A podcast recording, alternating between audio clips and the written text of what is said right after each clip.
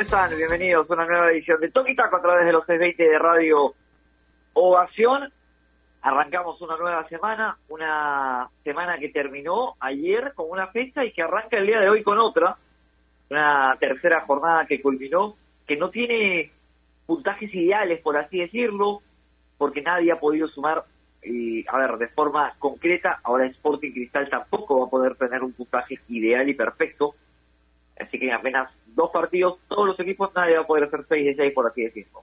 A ver, ninguno de los tres equipos grandes, o más con mayor arraigo, por así decirlo, eh, ha podido ganar este fin de semana. Alianza Lima igualó a cero un partido con Sport Boys, que yo siempre digo, depende cómo quieras ver el vaso, ¿no? Si medio lleno, medio vacío. Si lo quieres ver medio lleno, Alianza dos partidos que no le hacen gol. Si lo quieres ver medio vacío, dos partidos en los que no ha hecho gol. Entonces, eh, claro, ya depende cómo quiera ver el vaso, el, vaso de lista. Ahora, por otro lado, Universitario de Deportes, en un partido raro, como mínimo, y perdió ante Manucci, generando miles de situaciones. Pero bueno, eso se gana con goles. Y Manucci le terminó ganando 3 a 1. Pero si acababa 9-3 para la 1, pasaba nada tampoco porque fue un partido en el Universitario generó muchísimo.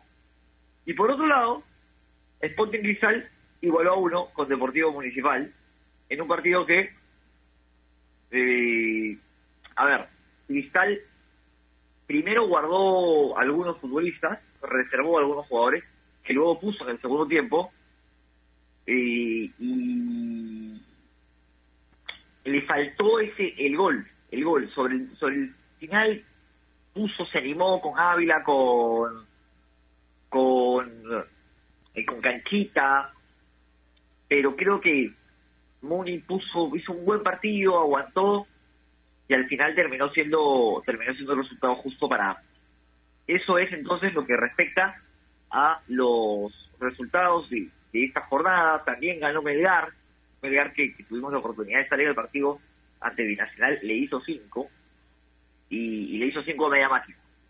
si Melgar aceleraba, le hacía ocho. Eh, es preocupante lo de Nacional, como es preocupante lo de Cusco también, que volvió a perder con Alianza Universidad, que su cuyo técnico solamente ha ganado un partido, porque el otro lo ganó luego de los penales, y, son dos equipos que están en zona roja, en zona de descenso. Y la verdad, eh, más allá de lo de Binacional y cómo se maneja, y ese Cusco que y contrata y saca técnicos, a mí recordando lo que era el gran Real Garcilaso, que clasificó hasta cuarto en el final de la Copa de la Copa Libertadores, me da pena por Cusco, porque creo que es un equipo que puede hacer más cosas, pero bueno, son cosas que pasan, y cuando se está enfocado en otra cosa, cuando se está enfocado en echar culpas donde no las hay, eh, suceden este tipo de cosas. Es un equipo que no ha podido ganar, que recuerdo solamente había ganado a Binacional y, que un partido que tenía ganado ante, ante Binacional lo terminó empatando y casi lo pierde en, la jornada anterior.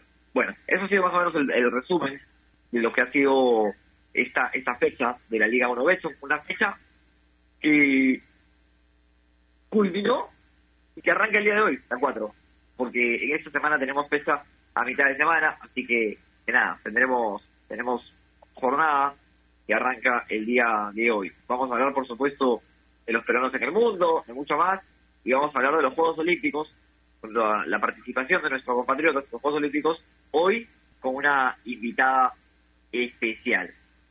Antes que nada, antes de darle paso a nuestro compañero Javi Sáenz, les recuerdo la pregunta del día en arroba toque taco radio, en la cuenta de Twitter. ¿Cuál fue el mejor equipo de la tercera fecha de la Liga 1?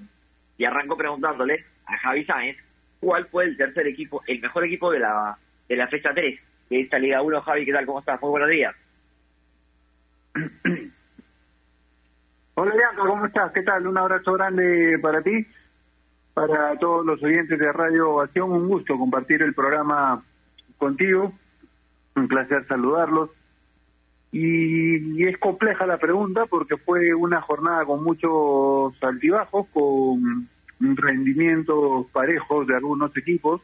eh, rendimientos irregulares de otros, porque si Universitario de Deportes sostenía el ritmo y la forma de juego que había tenido en el primer tiempo durante los segundos 45 y ganaba el partido, sin duda iba a ser el mejor el mejor cuadro de la de la jornada.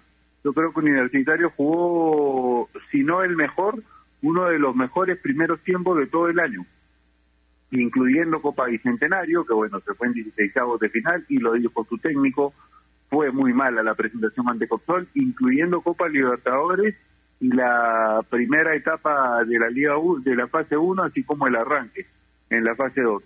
Yo creo que le funcionó absolutamente todo en la primera mitad a Universitario de Deportes en el partido del sábado ante Manucci, el Miguel Grau del Callao, ocuparon muy bien los espacios, lo había dicho Ángel Gomis en una entrevista que tuvimos después del encuentro ante UTC, hay algunas posiciones fijas, como la del arquero, la de los dos centrales, el, volante de contención y el 9. El resto va a alternar, va a moverse, no va a estar fijo dentro de la cancha y es algo que los jugadores han entendido y han cumplido. Le funcionó y muy bien a la U, tanto para defender como para atacar no pasó mayores sobresaltos cuando quiso tenerlo la tuvo, cuando quiso profundizar lo logró. Sin embargo, un tiro libre empezando el segundo tiempo, ejecutado de manera brillante por Felipe Rodríguez, cambió toda la historia del encuentro, porque rápidamente se puso arriba después Manucci y a partir de ahí la historia del encuentro cambió. Eh, decía esto de Universitario de Deportes porque para mí en esa cancha estuvo el mejor equipo de la jornada. Fue justamente el cuadro trujillano, el elenco de Pablo Peirano, porque se supo reponer ante una situación difícil, supo sacar adelante un partido que parecía bastante, bastante puesta arriba, y reponerse anímicamente de lo que habían sido las últimas semanas para ellos, porque habían perdido la final de la Bicentenario con Cristal hacía algunos días nada más, venían en la liga de perder ante Deportivo Municipal en la fecha 2 y siempre salir de dos victorias de forma consecutiva, más todavía cuando una de ellas es una final que se estuvo cerca de por lo menos alargar, porque había conseguido el empate Manucci, hay, hay un mérito mayor. Así que si me preguntas por un equipo que haya sido lo mejor de la jornada, por lo que significó su reacción, su remontada de partido, el salir de ese momento anímico incómodo por el que pasaba, a mí me parece que fue Manucci en esta fecha 3.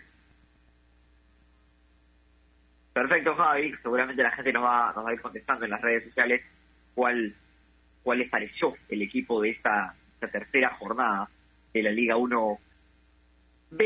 Yo me voy a quedar con Melgar, porque creo yo que, este Melgar de Arequipa, si le mete, a ver, si se enfoca, y si puede mantener el ritmo y, que mostró en aquella Copa Sudamericana, creo que Melgar lo puede hacer más que bien y creo que puede meter miedo. Ayer le hizo cinco de Nacional a media máquina con un gran Bernardo Cuesta, Cuesta que es debe ser el mejor extranjero, lo conversábamos ayer con Vicente, de los mejores extranjeros de, de de la historia, y, creo yo que, si no el mejor, y, una buena actuación de los extranjeros. Melgar es de los que se ha reforzado, ¿ah? de los que los refuerzos extranjeros son precisamente eso, refuerzos. Juega bien Pereira, que hizo un gol ayer, Orzán es el tiempista en la mitad de la cancha, y bueno, cuesta ni qué decirlo, y Bordacar en lo suyo, ocupando el espacio cuando Cuesta sale. Cuesta es un delantero que suele liberar el, espacio del 9 y, normalmente en, algunos equipos este, trabajo toma tiempo y se realiza también claramente. Pero ya está como normalizado que, que los extremos en lugar ocupen el espacio que normalmente utiliza utiliza Cuesta al salir para rebotar, para pivotear, una especie de pivote en el baje, por así decirlo. Y, van los jugadores y ocupan ese espacio. Iberico, Bordacar, el propio Joel, el Taca llegando, y eso le ha generado más de, más un problema a los rivales. Me gustó Melgar, creo que es de los equipos que, que va a pelear, que va, va a estar en la parte alta de la tabla. Lo de Manucci también espectacular, venció un universitario un muy buen partido, y luego de la caída de la Copa Bicentenario. Nosotros hablamos siempre de que algunos equipos, por ejemplo, cuando son eliminados de un torneo internacional, tienen la resaca de la, de, la eliminación, ¿no? Bueno, esta vez no, no sucedió eso. Y, y, la verdad es que que, que, bueno por Manucci, porque tiene buenos jugadores, porque tiene un buen técnico también.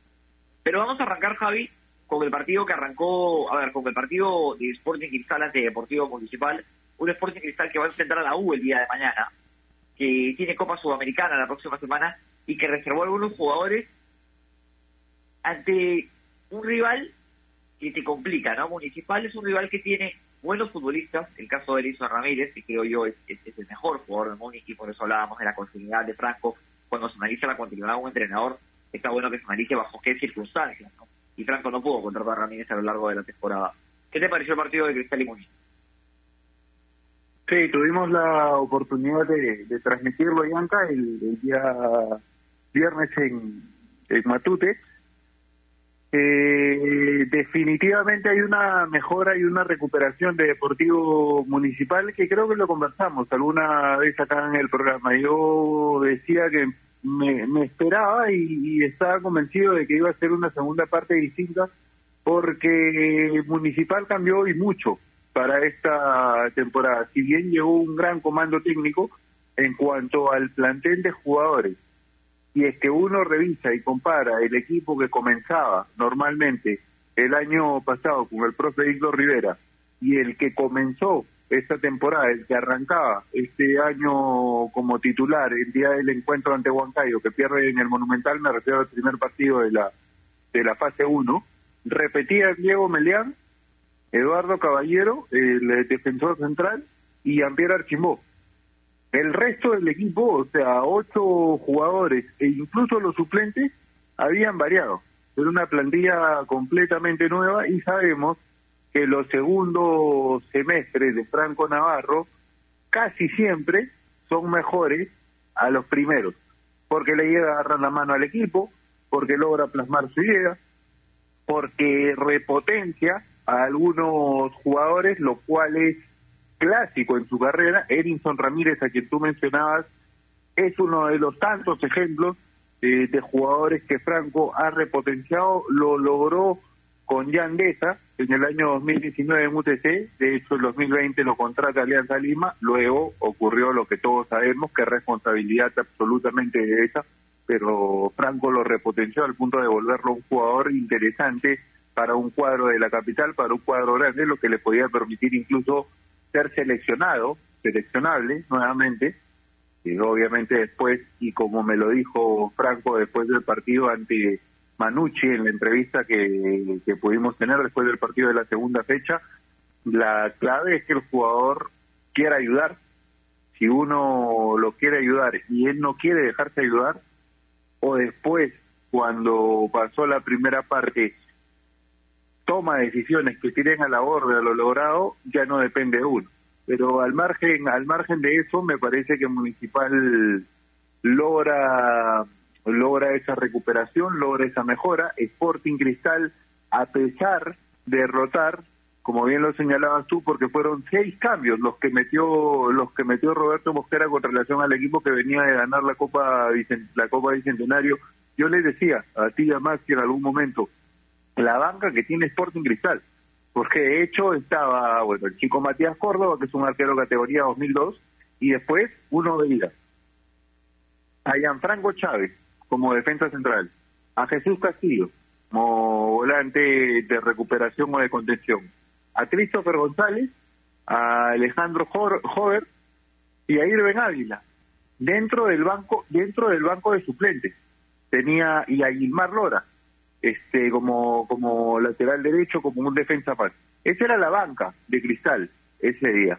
Pues era obvio que una vez que el profe Mosquera comience a mover el banco, ah, porque a pesar de tener ese, ese, esa, esa lista dentro de los suplentes, armó un once competitivo para el torneo local. Entonces, era obvio que si Municipal se ponía adelante en el marcador, como pasó de una manera muy rápida con el tanto de de rato, tenía que tratar de ampliar la cuenta porque si el profesor Mosquera movía el banco de suplentes, iba a encontrar respuestas tanto individuales como en la parte colectiva. Lo empata Marchán, que va teniendo una curva ascendente con Sporting Cristal, ya ha marcado dos goles además porque le, le hizo uno acantolado en el debut de la fase 2 y ahora mete el el del empate ante, ante Manucci eh, pero definitivamente a mí ese partido me deja la, la mejora, la confirmación de la mejora de Deportivo Municipal, el saber que va a ser un equipo que va a salir de la situación en la que se encuentra y la reconfirmación de que Cristal tiene la mejor plantilla del torneo. Una plantilla que le permite rotar cinco o seis jugadores y no ver mermado el rendimiento de su equipo. No deja de ser competitivo Cristal a pesar de que rote a todo el equipo. Y ojo, ojo que jugó Percy ese día de lateral derecho. Un chico que vino esta temporada como una apuesta deportiva de Sporting Cristal y que no tenía minutos desde la fecha 9 de la fase 1. Fue su cuarto partido. Pues a mí ese, ese encuentro de Cristal me deja, como te decía hace un instante, la reconfirmación de la mejora de municipal, la salida de esa zona incómoda y que va a seguir en curva ascendente, y la consolidación o la, la confirmación también de algo que sabíamos desde comienzo de año, pero que se está plasmando dentro de la cancha porque a veces se da con la gestión deportiva, se da con la llegada de jugadores, pero no se plasma en la cancha. Tiene que ver con la con la capacidad de Sporting Cristal la excelente plantilla que es la mejor del torneo, que tiene el profesor Roberto Mosquera y que le va a permitir, ojalá, afrontar la seguidilla de partidos que se le vienen porque tiene que jugar mañana contra la U, el fin de semana una fecha más del, del torneo, la fecha 5, y el miércoles de la siguiente jugar contra Peñarol el partido de ida por la Sudamericana. Con esta plantilla creo que está preparado para pelear y competir en los dos frentes hablabas de que no merma el, el, rendimiento y eso tiene que ver cuando uno tiene una idea clara de juego, ¿no? Y es algo que siempre hemos mencionado con respecto a Sporting Cristal. Cuando uno tiene una idea clara de lo que quiere de su equipo y una idea clara del juego del plantel, puedes cambiar hombre por hombre y, el rendimiento no merma. Preocupante por el cartel con el que vino y por la foto con la que vino. Yo recuerdo ver fotos de él marcando el Mbappé el rendimiento de, de Percy Prado. No ha podido terminar 90 minutos en un partido, Javi, ¿no? Y, creo que, a ver, se ha convertido ya en la tercera opción de Cristal, porque está Lora, porque está Madrid, que hay que destacarlo a Madrid, ¿eh? porque Madrid eh, es el pegable Cristal cuando, a ver, no tuvo una buena temporada, hay que decirlo, no, no tuvo el mejor de los campeonatos eh, Johan Madrid, y en esta campaña se ha acomodado de zaguero central, de lateral izquierdo, de lateral derecho, de líbero en su momento cuando han tirado línea de cinco. Así que sin duda alguna lo de Madrid es para, es para destacar. Pero ha pasado este Prado a ser el quinto defensor, ¿no? el, tercer defensor, perdón, por el sector derecho, detrás de Lora, detrás de Madrid, y recién ahí es cuando él entra a tallar, ¿no? cuando se le traía a priori para que sea titular.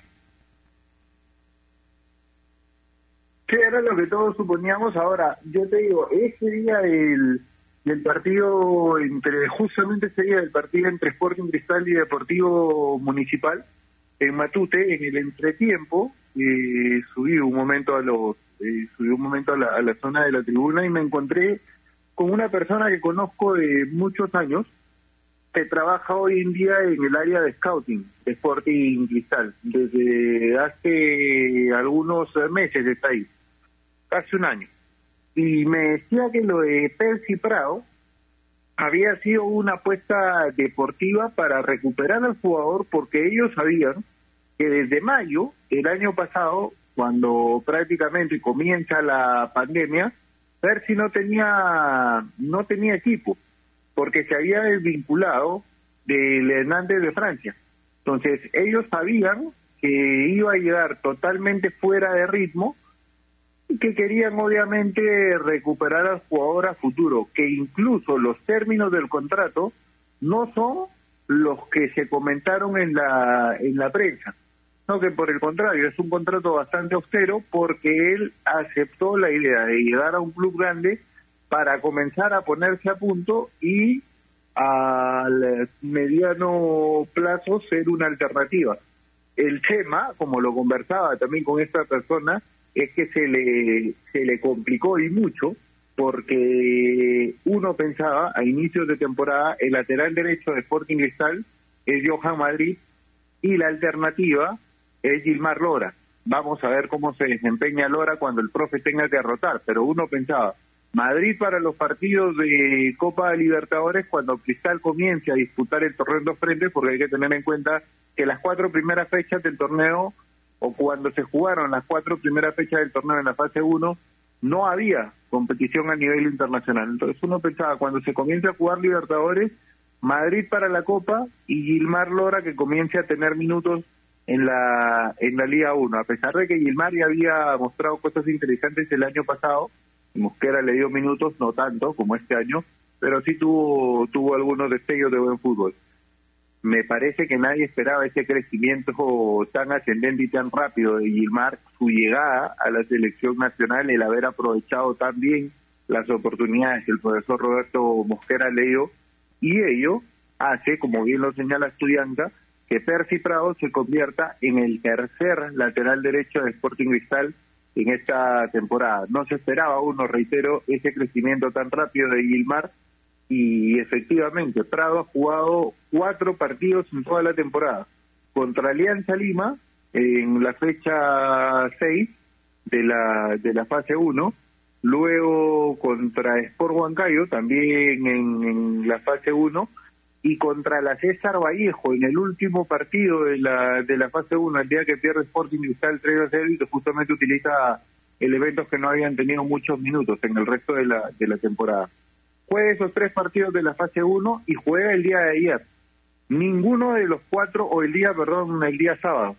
Eh, ninguno de los sábado, no, viernes. Hay que, hay que pasaron tan rápido, perdido, perdón, pero han sido tantas transmisiones estos días que uno ya ya se confunde, pero al punto juega cuatro partidos, juega esos cuatro partidos y no termina ningún encuentro.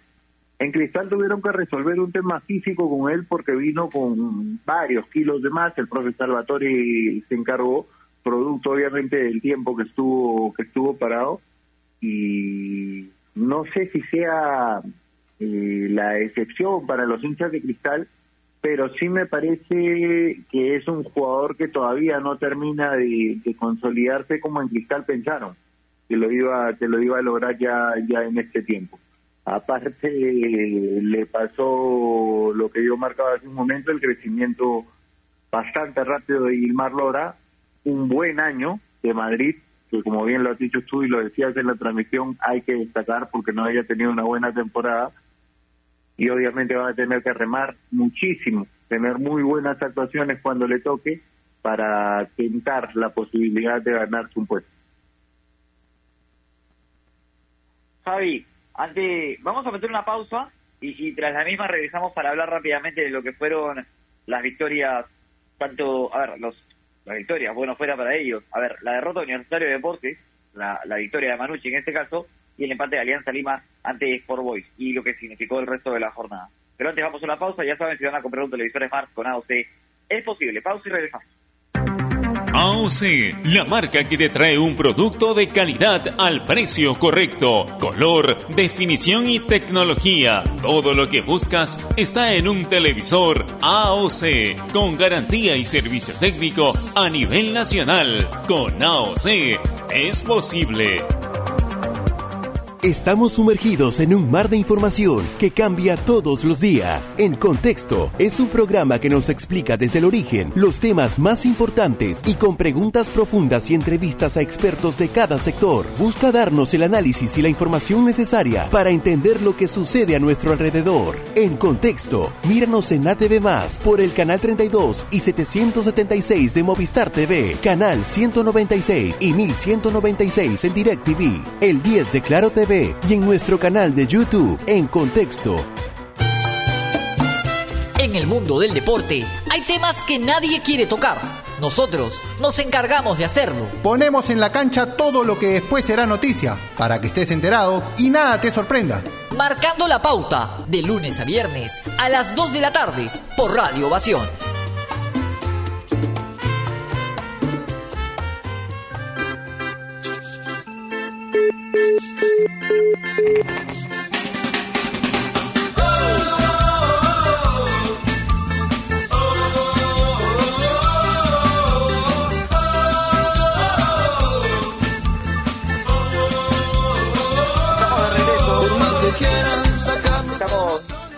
Regreso aquí en Toquitaca a través de los E20 de Radio Ovación, hablando sobre lo que sucedió el fin de semana en la Liga 1 Betson. Decíamos, hablamos del empate de Sporting Cristal. Ahora conversemos sobre lo que significó el empate de Alianza ante Alianza, el de, Alianza Lima ante Sport Boys del Callao. Le planteó un buen partido del Boys Alianza Javi. Yo tengo la misma sensación con este Alianza de Bustos, sin ánimos de que nadie se enoje, de que es un equipo que depende más de la individualidad que del juego colectivo. Un equipo que saltea línea, que no tiene medio, a ver, no se llama, que el medio sector es simplemente una zona que se salta en alianza, que juega largo y que se ha hecho predecible. No sé qué opinas tú, creo que Boys le tapó bien los volantes centrales, tanto a Bayón como a Valenzuela, como a Jairo Concha, y Alianza jugaba largo con, a ver, con Lagos, con Mora, le daba la, pelota a los centrales, y Boys estaba feliz, así, chocho con esto, y, no pasó a sobresaltos, creo que Alianza mejor en el segundo tiempo, pero por ejemplo, en el primero lo de Boys fue mucho mejor el cuadro blanqueazul, creo que hizo un buen partido Tarek Carranza, un buen partido Nocaray, que jugó muy pero muy libre, sobre todo en el arranque del partido, y Alianza sumó su segundo empate consecutivo 0 a 0, y como lo decíamos en el arranque, depende cómo lo quiera ver el hincha. Si lo ves con el vaso medio lleno, dos partidos que no te marcan. Si lo ves con el vaso medio vacío, dos partidos en los que tú no, en los que tú no puedes marcar. Ahora, creo que, y, por lo que leemos en, en, las redes sociales y por lo que manifiesta el fanático blanqueazul, esperan más de esta alianza. No sé, ¿qué, qué opinas tú? Sí, definitivamente, sobre todo por lo oficial que fue el, debut en la fase 2, creo yo más desde un punto de vista resultadista que por un tema netamente de juego. Porque recordemos que en la, en la primera jornada, cuando le ganan 3 a 1, 4 a 1 a, a Ayacucho, tuvo a un número 9 como Hernán Marcos que funcionó como 10. Metió tres asistencias, eh, le, le, puso un, pase, no un centro, un pase con la mano, un pase para la cabeza, eh, puesto como con la mano a Pablo Miguel. En el primer gol asiste muy bien a Concha en el segundo, y luego, y luego a Arley Rodríguez para, para que marque el cuarto. Eh, más allá de eso, yo coincido contigo en que justamente Alianza es un equipo que depende mucho de eso, depende mucho de la aparición de sus de sus individualidades en la aparición de los hombres que juegan en la parte en la parte ofensiva y que puedan inventar algo para que Alianza genere.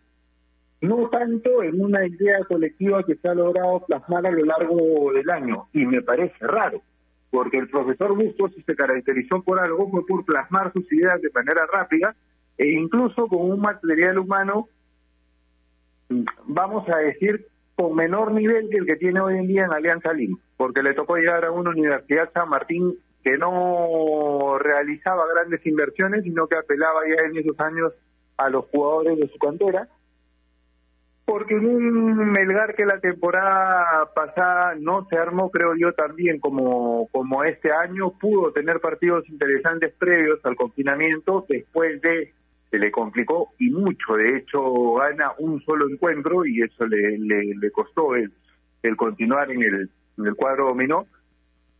Eh, pero había había podido plasmar esa idea de juego, uno sabía eh, a qué jugaban los equipos del profe Bustos desde muy desde una etapa muy temprana en, en el año o en el torneo. Con Alianza no le está pasando a ellos. Eh, desde el partido con Alianza Atlético de la fase 1 decidió jugar con tres al fondo.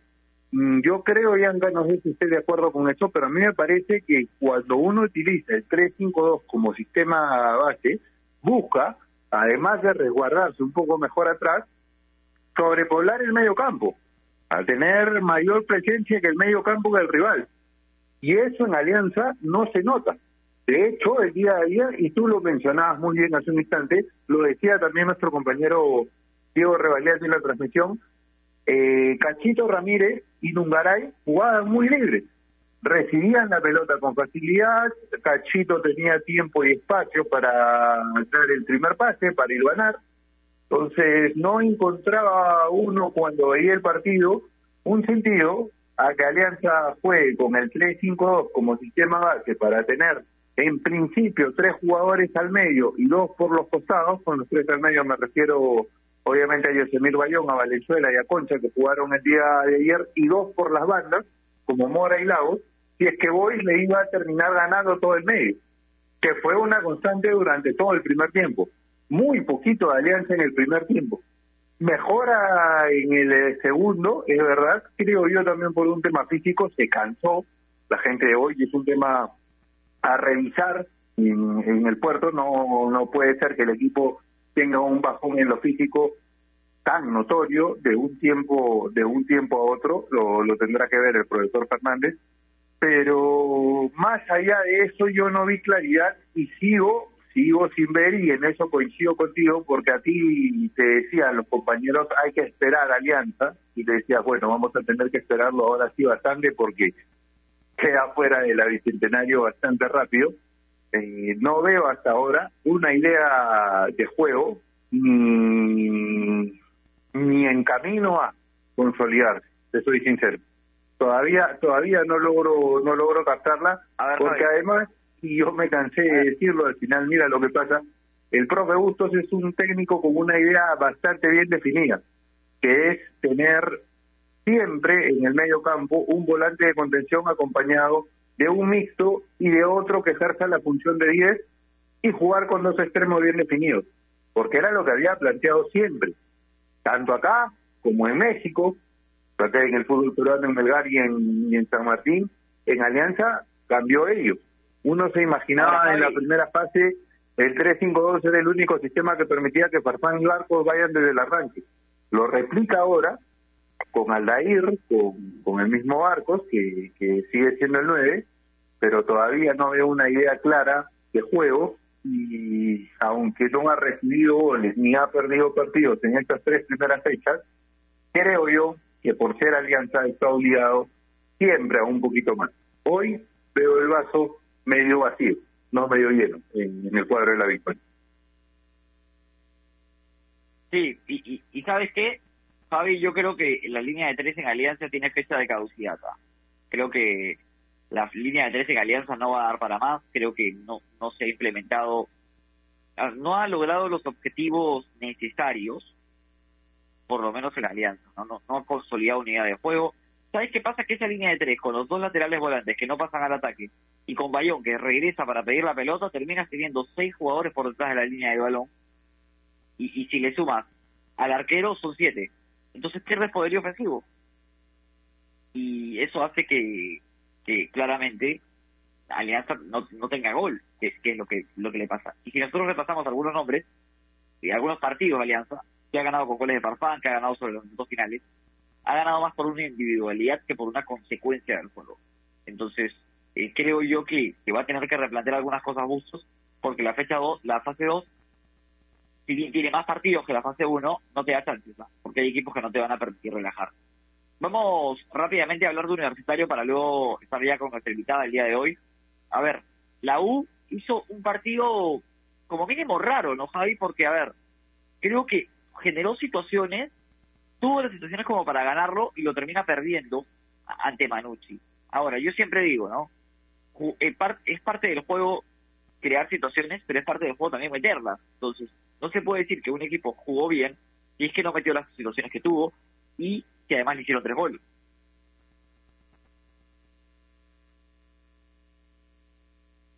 Sí, totalmente de acuerdo. Yo lo decía hace un momento. A mí me parece, yo lo sostengo porque tuve la oportunidad de verlo desde muy cerca, desde una zona privilegiada más en esta época de, de, pandemia en que el hincha no puede ir al estadio. A mí me parece que Universitario de Deportes realizó el mejor primer tiempo, los mejores 45 minutos de todo el año, incluyendo Copa Bicentenario, en la que bueno, tuvo un solo encuentro ante Copsol, no le fue bien, incluyendo Copa Libertadores, más allá del nivel y de la de la diferencia que hay entre liga y, nivel internacional, entre la liga global y el, nivel internacional. Eh, con la competencia internacional y en todo lo que va del campeonato. No había visto un primer tiempo de la U en que tácticamente funcionen también, en que llenen los espacios de una manera tan adecuada. Prueba de ello, algo que ilustra lo que fue el primer tiempo de la U, fue la manera de vivir el encuentro por parte del profesor Comiso. Lo vive siempre de una manera muy activa, es un técnico que camina mucho la zona que tiene para dar indicaciones, que se molesta constantemente. Este día en el primer tiempo no. Fue un constante aplaudir, felicitar a sus jugadores, no tener que dar indicaciones en exceso, porque los jugadores estaban cumpliendo lo que se había trabajado, sin haber posiciones fijas, llenando el espacio del compañero que trepaba al ataque para no quedar mal parados, para hacer un balance y generando situaciones en arco contrario. El primer tiempo si terminaba 2 o 3 a 0, a nadie le tenía, le tenía que sorprender. No pudo sostener ese rendimiento en el segundo tiempo, o mejor dicho, no pudo, no tuvo la oportunidad siquiera de sostener el rendimiento con el resultado a favor porque comenzando el segundo tiempo, y fue vital el ingreso de Relly Fernández, para mí el jugador del partido junto con Heredia, por lo que sacó, eh, que genera un tiro libre cerca al área, y Felucho Rodríguez la manda a guardar en la primera jugada o en la segunda jugada del, del, segundo tiempo. A partir de ahí el partido se le complicó y le cambió completamente a la U. A mí me hacía acordar, Bianca, mucho a ese partido de definición del tercer y cuarto puesto de la de la Copa América entre Perú y Colombia. Terminamos ganando la primera mitad, eh, vamos al, al, descanso no solo con superioridad en el marcador, sino en el juego, y comenzando el segundo tiempo cuando había que tener un poco más la pelota, que comenzar a justificar el ir arriba en el marcador y a que los minutos comiencen a pasar para jugar con la desesperación del rival, comenzando nada más el segundo tiempo le cobran ese tiro libre a Colombia que Cuadrado transforma en gol. Bueno, acá lo hizo Felipe Rodríguez, eh, a los pocos minutos en esa desesperación de Universitario de tratar de ir a buscar el partido, Jepi sea mete un muy buen giro, la pelota le queda a Relly Fernández, que fue vital eh, en el segundo tiempo, su ingreso fue definitivamente vital para, para Manucci, y con eso definitivamente la U se vio obligado a salir dejando espacios atrás que le pasaron factura durante todo el segundo tiempo. Manucci tuvo dos o tres situaciones claras para sellar el partido de contra, no lo logró hasta el final, realmente con Felucho Rodríguez, que ha marcado casi casi el 50% de los goles de, de Manucci en, el año, hay que hay que decirlo, pues es una una producción eh, que llama que llama la atención sobre todo de un volante, no no no, es un volante ofensivo con llegada, pero pero no es un 9 que a pesar de ello tiene casi casi la mitad de los goles de, su equipo en lo que va de la temporada. No sé si sea absolutamente justo, eh, si hablamos o si queremos mm, eh, meter el término justicia dentro del, del fútbol, pero lo cierto es que tú marcabas algo muy muy claro.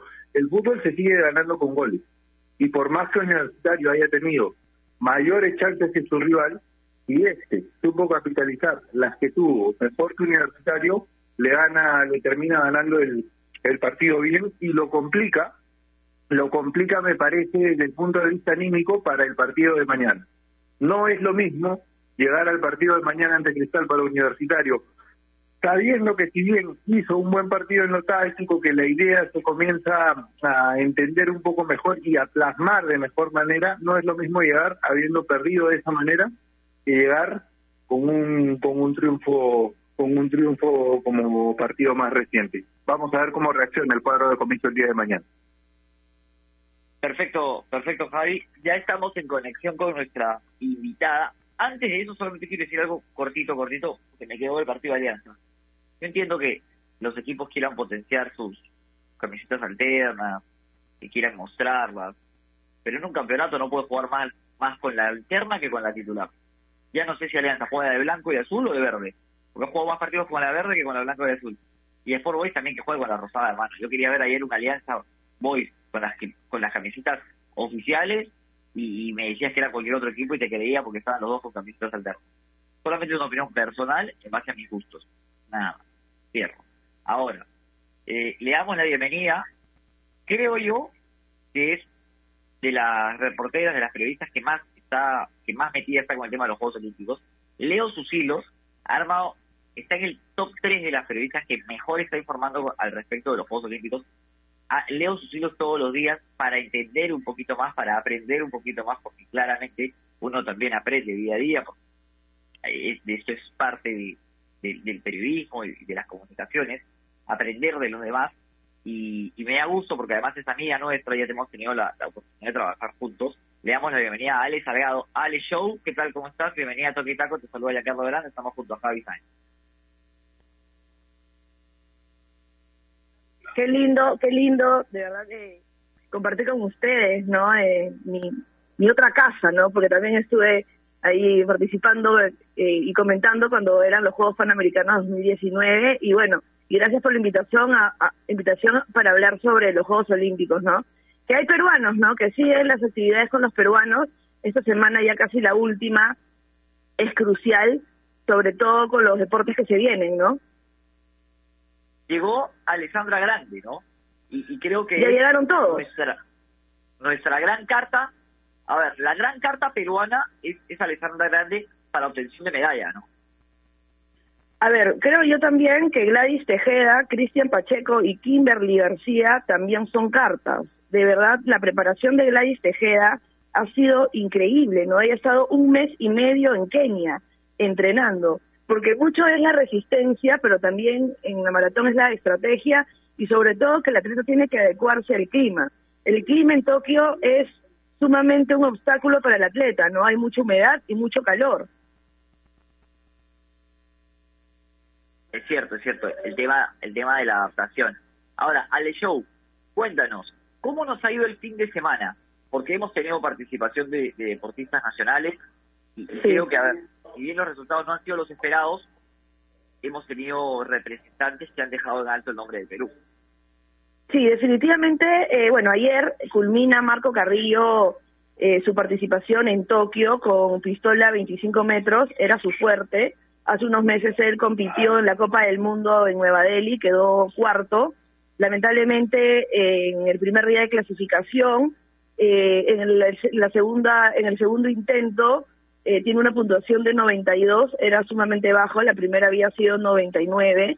Lo que pasa es que en, pistola a 25 metros es un es un círculo, ¿no? Un, círculo donde si tú eh, los tiros llegan al medio es 10 el, la segunda, el segundo círculo son nueve y el último son ocho. Lamentablemente ahí, si ustedes ven, porque sale también eh, los tiros del peruano, casi están todos afuera, ¿no? Eh, habrá pasado un percance, alguna desconcentración, ¿no? Y, eso creo que de una otra manera lo baja, ¿no? De, los de, de, los ocho o diez primeros, solamente clasificaban seis. En el segundo día de clasificación también, ¿no? Este, tiene un problema eh, en una de las series ese 91 y bueno, lamentablemente queda en el puesto 18, no solamente clasifican los seis primeros, ¿no? Y, bueno, se despide de, Tokio, ¿no? Con una revancha yo creo que para lo que va a ser París 2024, ¿no? Un ciclo olímpico sumamente corto y creo yo que con un buen proceso sí van a haber medallas, ¿no? Hay, hay muchas revanchas que muchos deportistas se las van a cobrar ahí. Javi. ¿Aló? ¿Cómo estás? ¿Qué tal? Qué gusto saludarte. Buenos días. Javi, qué lindo escucharte. ¿Cómo estás?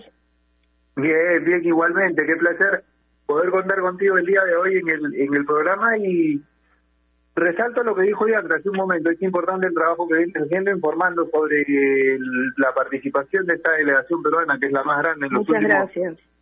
Muchas gracias. Me quedo con lo último que, que señalaste hay muchas opciones de medalla. Eso es algo que el común de las personas no lo tiene bastante claro. Si te dirían que pongas tus monedas por estos deportistas que van a tener la oportunidad de participar ahora, ¿hay alguno que te llame más la atención, que creas que tenga más posibilidades de, subir al podio, de tener una actuación destacada, más allá de que yo sí que eso es algo impredecible porque por ahí a, nuestro speaker, al chico caro, no lo tenía casi nadie y termina metiéndose en el quinto lugar. Por supuesto, yo lo tenía. Lo que pasa es que para muchos ha sido sorpresa Ángelo Caro porque no han tenido ese seguimiento. Yo Ángelo Caro lo sigo desde el 2018. cuando él gana el TAP AM, que es un eh, campeonato sumamente importante mundial, son 200 skaters, y él llega al podio, ¿no? Y también los Striglys, que, que él sumamente está acostumbrado. Eh, Angelo Caro, así, eh, de verdad, ya en años que han pasado, es como si fuera un Claudio Pizarro en el extranjero, como si estuviera en el fútbol, ¿no? Es sumamente reconocido en el exterior, a pesar que tiene 21 años, ¿no? Este, él, yo también creo que la tranquilidad que ha tenido es porque los mismos rivales que tuvo en la final de los Juegos Olímpicos los tiene, como te digo, en los Street en campeonatos tan importantes, ¿no? Sobre todo en esos campeonatos donde él sumó para poder clasificar y estar en el top 10, eh, top, eh, top 20 mundial de, de, de, skateboarding, ¿no? Entonces, este, justo en unos, eh, en unos días, Angelo ya se va a Francia porque tiene un, eh, un eh, se puede decir, un campeonato en Francia eh, privado que van, se van a reunir los mejores skaters del mundo. Entonces, lo, lo de Angelo, para los que sabemos, los que hemos seguido su carrera, esto es realmente un, un paso más importante, un, un envión más para lo que puede ser él en París 2024, ¿no? Sobre todo esos mensajes de, de, de, de resiliencia, de levantarse y haber hecho esa remontada tan épica de, de iniciar con cero puntos y meterse de lleno a la final. Pero también hay que hablar sobre Kimberly García, ¿no? Top 10 de marcha atlética mundial. Sin lesiones, ella en Río queda en el puesto 15 y también Cristian Pacheco. Con el tiempo que él hace en, en Lima 2020, de 2019 y comparando los tiempos de lo del podio de Río 2016, si él logra hacer ese ese tiempo que, ganó medalla de oro, él gana eh, la, maratón en estos Juegos Olímpicos. Realmente el tiempo que él hace en Lima 2019 es mucho más corto que los mismos atletas que ganaron en Río 2016. Esperemos que siga así. Las estadísticas eso nos indican. Qué, qué importante lo que dice lo que dice el show porque mira, está marcando algo clave, ¿no? Si él puede repetir el tiempo, va a obtener la medalla. Ahora, Ale, yo me quedo con algo de estos Juegos Olímpicos. Nosotros estamos acostumbrados por la mayor cercanía a deportes como, como el fútbol, el básquet, el tenis. Y hablamos de que, de que, a ver, lo que se busca siempre es ganar la obtención del campeonato. Y han habido situaciones en los Juegos Olímpicos que te marcan, ¿no? A ver, la maratonista que se cayó, la holandesa, que se uh -huh. cae y termina ganando la carrera, me quedo con eso, y también con el italiano y el catarí en el salto alto, que deciden llevarse los dos la medalla de oro, y es un momento emocionante, ¿no? Qué, qué, claro. qué lindo ver ese tipo de situaciones en los Juegos Olímpicos. No, de verdad, eh, los Juegos Olímpicos de una u otra manera te enseñan mucho, ¿no? Y sin ir muy lejos, lo que hacen los peruanos, ¿no? Este, de verdad, lo de quién iba a pensar que todos íbamos a estar pendientes una madrugada de, Nicolás Pacheco en tiro, ¿no? Que estuvo muy cerca de meterse a, la final, o, o, estar también con, con toda esa expectativa de Ángelo Caro, ¿no? Eh, madrugarnos para ver tenis y ver a Juan Pablo Varillas, ¿no? Que, que realmente fue un, un partido interesante, ¿no? Con el Peque Schwarzman. Entonces, este, son, son muchas vivencias, ¿no? Y esperemos que estos últimos días, este, de verdad ahora sí creo merecemos una, una medalla, porque estos deportistas, pese a la pandemia y contra la corriente, sin apoyo, quizás también sin la atención que deberían merecer, porque es la verdad, este, eso es, es una cosa que, que siempre indico, ¿no? Este, siempre cuando ya es el certamen están ahí, ¿no? pero el interés, pero cuando la preparación o, o, o, mucho antes no hay. Entonces yo creo que eso también deberíamos todos de, hacer un mea culpa y, poder tener un poco más de interés en otros deportes que sinceramente hacen todo lo posible para dejar el Perú en alto, ¿no? Yo comentaba algo de lo de lo que tú marcas ahora, Ali, lo, lo, lo hablábamos en general con Yanka, marcando la pauta cuando compartíamos el programa a las 2 de la, de la tarde acá en Radio Ovación. El mérito de estos chicos es mayor, retrotrayéndonos un poco a lo que ocurrió, porque a diferencia de otros países han tenido dos encierros muy grandes por los confinamientos, el de marzo a junio y el de febrero de este año, lo que no les ha permitido entrenar en su hábitat, y a pesar de ello hemos logrado la elevación que hoy tenemos. Entonces, si uno se pone a pensar, ¿qué sería de este grupo de deportistas con apoyo? es obvio que, que la situación estaría mucho mejor. Exacto, no, y sobre todo, por ejemplo, en confinamiento yo hablaba con María Belén Vaso, que quedó eh, 12 en la general, en Windsor, que realmente fue su debut y hizo un trabajo increíble. Eh, ella eh, agarró un vuelo humanitario con su vela, con sus tablas, solita, yéndose a otro país porque tenía que entrenar eh, de cara a lo que era en Tokio 2020 y ella me decía lo complicado que era salir de, de confinamiento. Eh, muchos deportistas, bueno, hablar con ellos en confinamiento porque de una otra manera, ¿qué, qué podían hacer, no? Este, los que ya están clasificados, ¿no? Y, ellos de una otra manera entrenaban en sus casas, ¿no? Este, para unos sí era importante haber aplazado estos Juegos Olímpicos. Yo creo que en general para la delegación fue muy importante porque fueron 35, ¿no? Y, y, hay muchos deportes que hace muchos años no teníamos un representante, entonces ha sido sumamente bien. Esta es la, la cuarta delegación más grande en la, en la historia de, Perú en unos Juegos Olímpicos y la más grande en el siglo XXI. Estamos hablando de 35 deportistas, después de 25 años dos boxeadores nos representan, después de 17 un tenista, después de 37 años eh, un peruano en ciclismo en ruta. Entonces, sinceramente es importante, ¿no? Dos peruanos han estado muy cerca de lograr una medalla, ¿no? Y ya tienen un diploma olímpico, ¿no? Eso no se veía desde Beijing 2008 con Peter López en taekwondo, ¿no? Y esto se habla de Luca Mesinas en surf y Angelo Caro en skateboarding, ¿no? Los dos de, los dos nuevos deportes olímpicos que también van a estar para París 21. Entonces, eh, yo creo que se ha logrado mucho, ¿no? Se ha logrado mucho, este, yo creo que esto es un proceso. Yo les pido a la gente que escuchen este programa y a todos que no pueden ser resultadistas con estos deportes. Acá sí hay procesos se puede discutir quizás en el fútbol, que también yo no estoy de acuerdo, pero ser resultadistas con deportes como estos realmente sería una mezquindad, ¿no? Porque es un proceso, estos eh, chicos nadan contra la corriente, no, no hay apoyo, el presupuesto es muy, muy, muy, muy mínimo que da el, el gobierno, el Estado, eso, eso es verdad, y lamentablemente la inversión privada tampoco no ayuda. Entonces, cada historia es para aplaudir, y si están con los mejores, realmente ya creo que es una medalla, ¿no? Sí, sin duda alguna, y, por eso recalcábamos siempre que también hay, hay que seguir a los chicos en las redes sociales porque eso les va a permitir también contar con auspiciadores. Ale Show, un placer tenerte. Danos tu cuenta de Twitter para la gente que nos escucha, para que esté más informada de los Juegos Olímpicos. A ver, dinos cuál es para que para que te puedan seguir, por supuesto. Sí, bueno, solamente decir que eh, el 3 eh, inicia participación peruana con Paul Ambrosio en lucha, él es número 3 en el mundo. Eh, el 5 empieza karate, el 6 Ale Grande ya estaría eh, compitiendo, no su categoría, menos 61 kilos. De verdad, le, tenemos mucha fe, no es la bicampeona panamericana y de verdad les agradezco chicos por la invitación.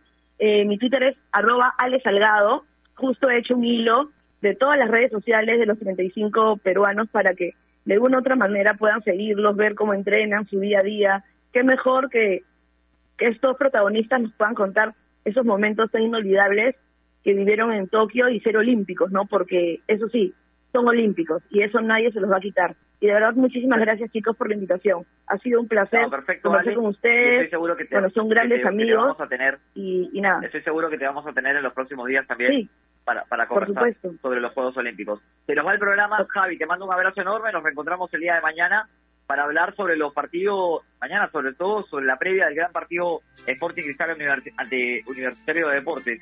Estamos conversando, amigo. Un abrazo. Un abrazo, Bianca, un abrazo para Ale. Muchísimas gracias por, por habernos acompañado el día de hoy. Sí, mañana se viene el partido de la fecha seguramente. Lu Cristal con varias cosas ahí por ver, sobre todo en los bancos Vamos a estar con la previa, desde las cinco y media de la tarde, con el señor y con el señor Jorge Kiefer, y que atentos a la transmisión de Gol Perú, extraordinaria como siempre, desde las cinco y media de la tarde tengo que estar en el estadio informando sobre todos los detalles. Un abrazo, acá, un gusto compartir el programa contigo, reiterado agradecimiento para Alex Salgado por acompañarnos en la última parte del mismo. Que estén muy bien, cuídense mucho. Un abrazo para Javi, un abrazo para toda la gente que nos sintoniza, por supuesto, a través de los E20 de Radio Ovación. Ya lo saben, somos Toque Taco y nos encuentran todos los días de lunes a viernes a las 9 de la mañana. Abrazo de gol para todos. Chao.